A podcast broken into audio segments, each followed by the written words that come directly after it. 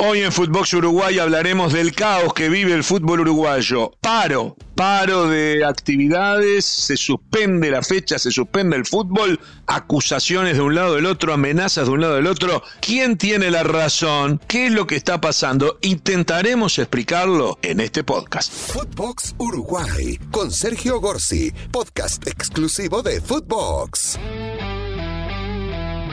No vamos a hablar de fútbol hoy, sí de lo que está en torno al fútbol, que es muy complejo. Estamos hablando de algo que es profesional, un deporte profesional, claro que tiene deporte, pero tiene negocio.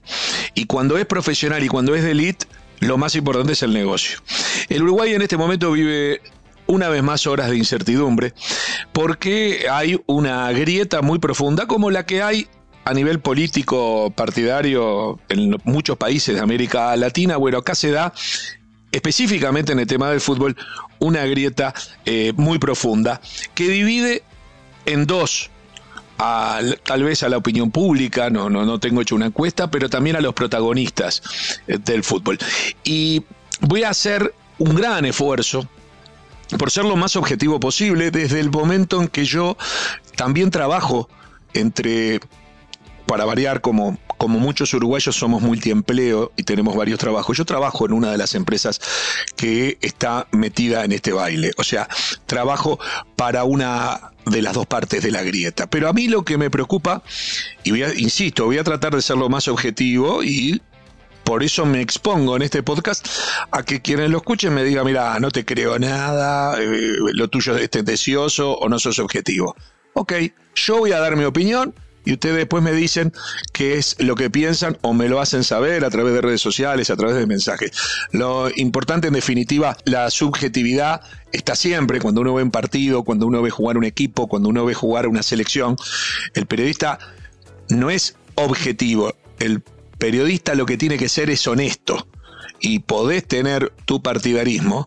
Puede jugar Uruguay con Argentina o con Brasil y comerse cuatro goles y decimos que jugó horrible por más que yo sea hincha Uruguay, a ver si me explico, porque hay que ser honesto. Ahora, si soy deshonesto, puedo decir que, puedo decir que perdimos porque nos metieron cuatro goles de fuera de juego o porque el árbitro eh, estaba comprado. Y ahí, si eso no fuese cierto, entraría la deshonestidad. ¿Se entiende la diferencia entre la objetividad y la subjetividad? No pretendo dar una clase en este podcast. Me voy a meter en lo que está pasando.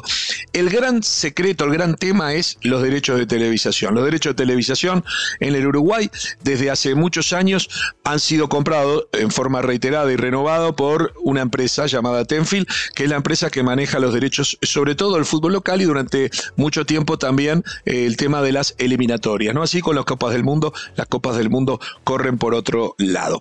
En los últimos años, un grupo liderado por un ex futbolista de selección uruguaya y acompañado por algunos futbolistas que de a poco se van retirando por un tema de edad de la selección uruguaya, pero que tiene como cabeza visible a Diego Lugano y Diego Godín, entró en la lucha también. En principio por el bien de la humanidad, por el bien de los futbolistas, porque vamos a hacer todo para que los jugadores sean más reconocidos. Es cierto, los futbolistas siempre han sido el eslabón más débil de la película desde 1900, no de ahora, y a lo largo del tiempo fueron muchos los que han luchado. Desde Odulio Varela y Dalton Rosa Riolfo en las luchas de los años 1948 con una huelga enorme en 1949, eh, previo a que Uruguay saliera campeón del mundo en el año 50, o sea, todo ese lío no impidió que Uruguay fuese campeón del mundo en Maracaná, pero eh, siempre hubo jugadores que lucharon por que el reparto sea más equitativo y es natural que así sea, y de hecho la empresa Tenfield es una empresa que eh, fue fundada por exfutbolistas como Paco Casal, el Tano Gutiérrez y Enzo Francesco en su momento, aunque está alejado en los últimos tiempos. Pero de hecho de esto, y para entender la problemática, lo que está en juego ahora es que los derechos del fútbol local vencen el 31 de diciembre de 2025, es decir, queda medio año del 2022 todo el 2023, todo el 2024 y todo el 2025. Estamos hablando de tres años y medio. En tres años y medio habrá que firmar de vuelta. Hay una práctica que es mundial en todo tipo de negocios y es que los que compran derechos lo compran con la condición de que exista una cláusula que en la próxima vez que se ponga a licitación o se ponga a consideración, eh, poder tener la última palabra para empatar la mejor oferta. Eso es algo que se usa en todo. Pero acá en Uruguay se fue generando por quienes quieren o creen que Tenfield paga poco, gana mucho y de esa forma perjudica al fútbol en general, eh, bueno, este, han luchado porque esas cláusulas eh, no deberían existir, bueno, pero existen en todo el mundo, pero no es el tema hoy, el tema es que en el 2026 habrá que ver a partir del 2026 quién compra los derechos del fútbol por cinco años más o cuatro años más, que es la idea eh, de venderlo. También el tema ese, siempre es mucho mejor vender año por año, pero nadie te lo quiere comprar. Nadie va a armar una estructura, invertir una fortuna en un año para ver si el segundo año me quedé eh, con la rueda para arriba. O sea, la gente que invierte, invierte porque es a largo plazo. Entonces son discusiones eternas. Una discusión parecida hubo con la camiseta de Uruguay y las marcas, hubo una discusión entre Puma y Nike, en realidad no fue entre Puma y Nike, sino entre los dos poderes que se pelean, uno traía Nike, el otro tiene a Puma, y bueno, al final salió una cifra que, fue importante por siete años. Es decir, los que dicen que hay que hacer eh, contratos cortos fueron los que hicieron la oferta por siete años, después perdieron y ahora se rasgan las vestiduras. Pero bueno, la quiero dejar de lado. También está el tema de las eliminatorias. Para dar idea del dinero que se mueve en el fútbol uruguayo, voy a tirar tres cifras. Uruguay por salir quinto en la Copa del Mundo de Rusia recibió 16 millones de dólares.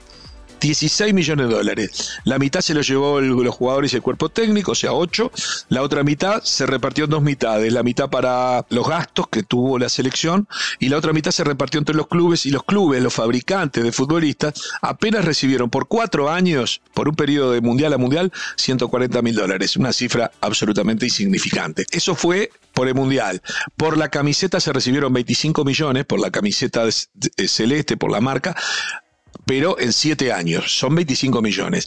Y por las eliminatorias, la última eliminatoria que se jugó se recibieron otros 20 millones. Ese es el dinero que aquí se maneja. Después está el dinero del fútbol local, en donde tengo entendido que hay una oferta que supera los 20 millones de dólares para los próximos cuatro años, para alargar en cuatro años más este contrato. Y hay otros dicen que es poco y que quieren más. Bueno, en definitiva, lo que empiezan ellos son las chicanas, tirarle la gente en contra, inventar historias y hacerle creer que no es esto lo que estamos discutiendo, sino otra cosa. Por ejemplo, el Uruguay fue el último país de América que, y casi que del mundo, en hacer lo que en Argentina la Copa Argentina, en Brasil la Copa Brasil, en España la Copa del Rey. Recién acaba de nacer la Copa Uruguay.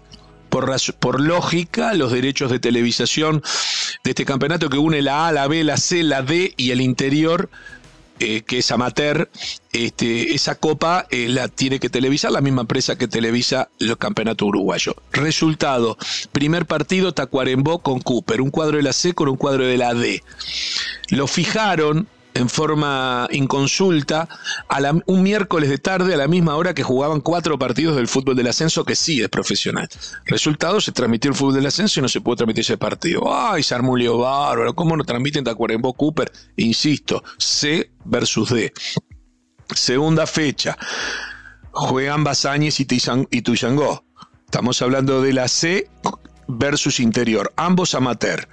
Ok, se transmite, se va a transmitir, se pone todos los equipos, 3 de la tarde, no hay ningún otro partido a esa hora, día de semana, pero se va a transmitir. Llega una intimación de la Asociación Uruguaya de Fútbol a la empresa que tiene que transmitir diciendo que si no arregla con los del interior, que están dentro de esta copa, no pueden transmitir el partido y se exponen a temas legales. A su vez, Luego supe que eh, los equipos del interior, 24 que participan, habían intimado también a la Asociación Uruguaya de Fútbol, previamente avisando que esto podía pasar, porque ellos consideraban haber sido ninguneados. ¿Ninguneados por quién? Por la propia Asociación Uruguaya de Fútbol. ¿Qué hace la Asociación Uruguaya de Fútbol? Le pasa la pelota a la empresa de televisión. Siempre la culpa es del otro. Y comienza a generarse en el ambiente eh, la grieta, ¿no? pobres dirigentes que están siendo, este, eh, que, no pueden hacer las cosas bien por culpa de la empresa y la empresa que muestra que me intimaron los dirigentes a no transmitir. ¿Y cómo querían que transmita? Eh, otro episodio que se dio en estos días, un club de la B con chance de descender a la C porque no le está yendo bien. Villa Española, un club que tiene, que se caracteriza por tener una posición política partidaria a nivel nacional importante hacia la izquierda, fue denunciado por un grupo de socios, incluyendo expresidentes de esa institución, por un manejo irregular de, no, hay que el estatuto de ese club dice que hay que tener elecciones todos los años, hace tres años que no había elecciones, hay que presentar balances, los presentan y faltan hojas, eh, el padrón de socios no está bien depurado y un montón de situaciones más, y además los estatutos de cualquier institución dicen que no se puede hacer política partidaria ni religiosa ni ningún tipo de mensaje que no tenga que ver con el propio deporte.